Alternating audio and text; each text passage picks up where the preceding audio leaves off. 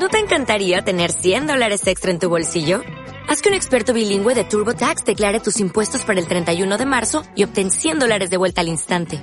Porque no importa cuáles hayan sido tus logros del año pasado, TurboTax hace que cuenten. Obtén 100 dólares de vuelta y tus impuestos con 100% de precisión. Solo con Intuit TurboTax. Debes declarar para el 31 de marzo. Crédito solo aplicable al costo de la presentación federal con TurboTax Full Service. Oferta sujeta a cambios o cancelación en cualquier momento. Y del mundo audiovisual a la actividad recreativa y cultural de la Comunidad de Madrid que va a poder disponer de terrazas y de servicio de restauración a mediodía durante el periodo de desescalada. Saludamos a Dionisio Lara, es presidente de Noche Madrid. Dionisio, muy buenas tardes. ¿Qué tal? Muy buenas tardes. Bueno, ¿cómo se ve la situación? ¿Cómo estáis ahora mismo en este momento? Pues mira, lo vemos dentro de lo malo, vamos viendo que la evolución del virus está siendo razonablemente buena.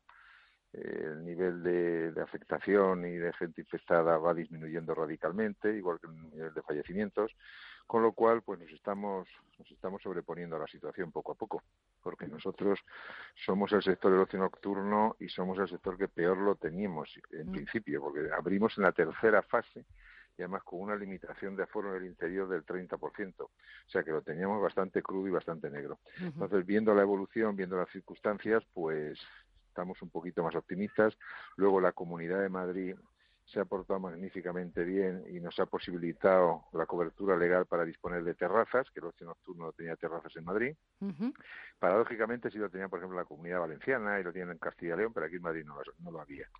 Entonces, el, tanto la presidenta como la Consejería de Justicia y su viceconsejero pues han tomado unas medidas rápidas y efectivas, han sido valientes y han posibilitado el que tengan terrazas, que yo creo que es la primera parte de la incorporación otra vez a la vida nocturna, otra vez a la forma de salir, a la forma de estar y esta personalidad tan fuerte que tiene la noche en Madrid, pues empezar a desarrollarla. ¿eh? Claro, Dionisio, estamos hablando también de un sector eh, que detrás de ese sector, detrás de ese ocio que estamos deseando que vuelva esa noche madrileña, pero detrás están muchas pymes, muchas pequeñas y medianas empresas que se dedican precisamente a eso, al ocio y la cultura. Sí, sí, sí. Hay dos mil y pico empresas en Madrid, hay más de veintidós mil personas trabajando.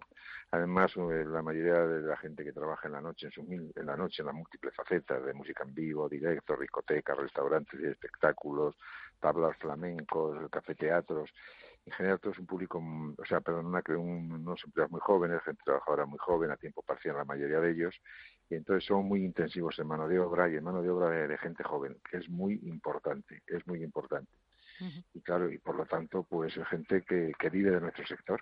Y además que nosotros estamos encantados porque es un sector muy muy joven, muy joven en la forma de interpretar interpretar su funcionamiento, una gran veteranía, pero una forma muy viva, muy dinámica, muy actual aunque va destinado a todo tipo de público, porque ya el target de nuestra clientela va de los 70 años hasta los 18, o sea, porque realmente ya todo el mundo se ha educado en una forma de salir, una forma de compartir, una forma de estar, y el consumo de ocio nocturno y de cultura nocturna se ha, se ha hecho, bueno, pues habitual en toda, prácticamente en todos los estratos sociales y en todos los estratos de edad.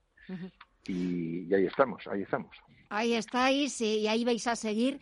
Eh, un 10 por la Comunidad de Madrid, por esas eh, medidas que ha aprobado y que os van a permitir pues ir saliendo poquito a poco, despuntando, asomando la cabeza, pero también me imagino que lo que necesitáis es ayuda. Eh, agilidad por parte de los distintos ayuntamientos de la comunidad, más flexibilidad a la hora de realizar todos esos trámites burocráticos que os permitan disponer de esas terrazas si los ayuntamientos, ante el paso que ha dado la Comunidad de Madrid, no son ágiles, no va, no va a servir para nada la, la valentía y la decisión de la Comunidad de Madrid. Ahora es necesario que todos los ayuntamientos de la comunidad, y muy especialmente el mayor, que es el Ayuntamiento de Madrid, disponga y facilite eh, la instalación de estas terrazas. Nosotros queríamos que se hiciera por declaración responsable, es decir, que una solicitud de terraza avalada por la propiedad y avalada por un técnico profesionalmente reconocido y con el aval de un colegio fuera suficiente para implantar la terraza. Pero bueno, parece ser que no va a ser esa vía, hay que solicitarlo por la vía ordinaria, la Junta Municipal correspondiente, pero confiamos en que el alcalde y que, que bueno pues que, que, que, que, marque las directrices, las directrices dentro de la casa para que sea rápido. Sé que estas competencias casi cuelgan más de Begoña Villacís que de José Luis, pero entonces con los dos estamos hablando, pues, tenéis que hacerlo rápido porque si no, no va a servir para nada. Y creo que lo harán, creo que lo harán, creo que lo harán. Es que yo creo que nuestro sector, hasta que la gente pueda entrar en nuestros locales, yo creo que la, la fase anterior, el pasar por la calle es fundamental. La vida en Madrid se va a recuperar cuando se recupere la calle. Mm. El espacio público va a ser el motor de la reacción y la recuperación de Madrid y la, forma de ir poco a poco recuperando la vida eh, la vida ordinaria que tenía Madrid. Madrid es una ciudad magnífica para estar en la calle como es toda España. Nos gusta estar en la calle y tiene que venir por ahí la recuperación. Entonces las terrazas es el primer paso para que la gente empiece a participar de la cultura nocturna, empiece a participar del ocio, empiece a participar de nuestro ofrecimiento y luego poquito a poco, en la medida que vaya viendo que los protocolos funcionan, que los locales funcionan perfectamente, que la disciplina se cumplen y que la cosa va pues llegará el momento cuando llegue la tercera fase en la que abriremos dentro y aunque tenemos la limitación del 30%, pues la gente confiará en lo que se está haciendo fuera para luego pasar dentro y en, esa, en esas confiamos. ¿eh?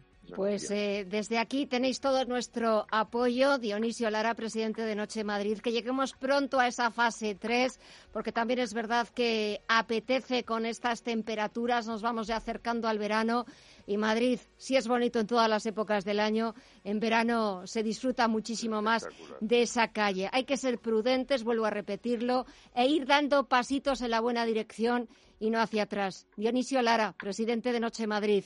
Mucha suerte y muchos ánimos. Gracias. Un fuerte abrazo. Un abrazo. Hasta luego.